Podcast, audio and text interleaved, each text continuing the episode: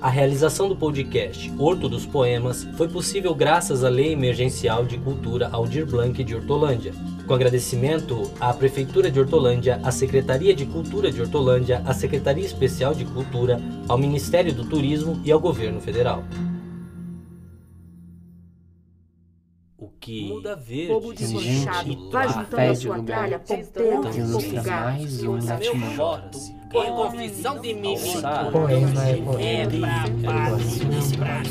Não. Olha, O meu papel aqui já a fiz. tira. Horto dos Poemas. A inocência é o primeiro princípio fundamental, desde o nascer da semente à quebra das correntes. Pelo conhecimento consequente da vida natural, o reconhecer-se perante o meio de seu grupo social é o primeiro indício da vida sem vício na agonia da gente. É a terna e fraterna convivência parental. O rompimento inconsequente do laço familiar, o sofrimento iminente da saudade nas gotas do olhar, a parentela que chora e agora distante não pôde salvar, reza missa em outra língua e para outra senhora de Abdaldar. Muda o nome, a cor, o sobrenome, mas a história não quer mudar.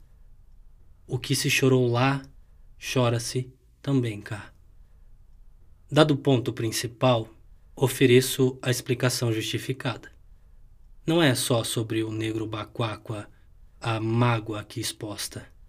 É sobre toda e qualquer amostra da maldade consentida, sobre a inocência perdida, sobre a maldição enraizada no solo da terra dourada a negligência perpetuada. Eu sou Baquáqua. Não se deixe ser a mão que me maltrata.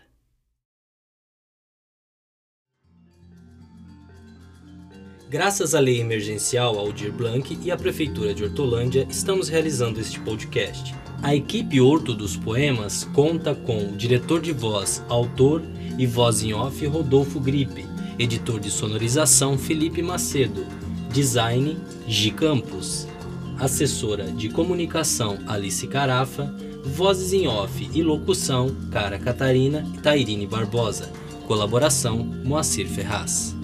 E segue a gente lá no Instagram e no Facebook, arroba Horto dos Poemas.